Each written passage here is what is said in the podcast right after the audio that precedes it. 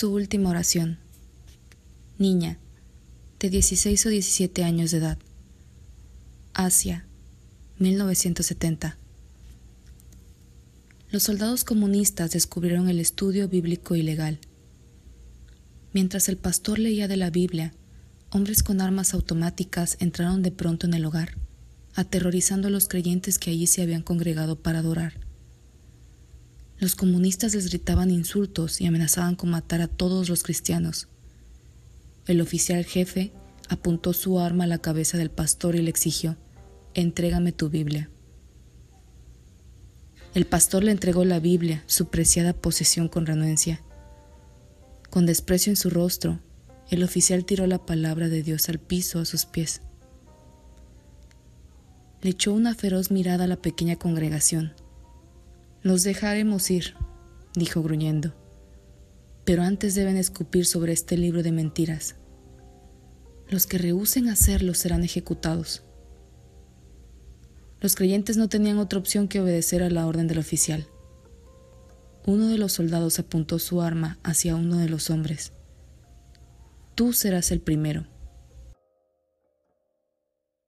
El hombre se puso en pie lentamente y se arrodilló frente a la Biblia. A regañadientes escupió sobre ella mientras oraba. Padre, por favor perdóname. Se puso en pie y se dirigió hacia la puerta. Los soldados le abrieron paso y le permitieron salir. Ahora tú, dijo el soldado, señalando a una mujer para que diera un paso hacia adelante. Con lágrimas en los ojos, ella casi no podía hacer lo que el soldado le demandaba. Escupió solo un poquito, pero fue suficiente. A ella también le permitieron salir.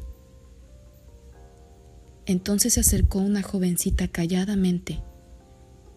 Henchida de amor por su Señor, se arrodilló y levantó la Biblia. Limpió la saliva con su vestido y dijo, ¿qué te han hecho, palabra? Y oró diciendo, Señor, por favor perdónalos. El soldado comunista colocó su arma sobre la cabeza de la niña y apretó el gatillo. La mayoría de los que hoy día enfrentan persecución pudieron haber escapado con tan solo negar su fe. La pregunta no es si estamos siendo perseguidos. La pregunta es si estamos dispuestos a morir por causa de nuestra fe en Jesucristo.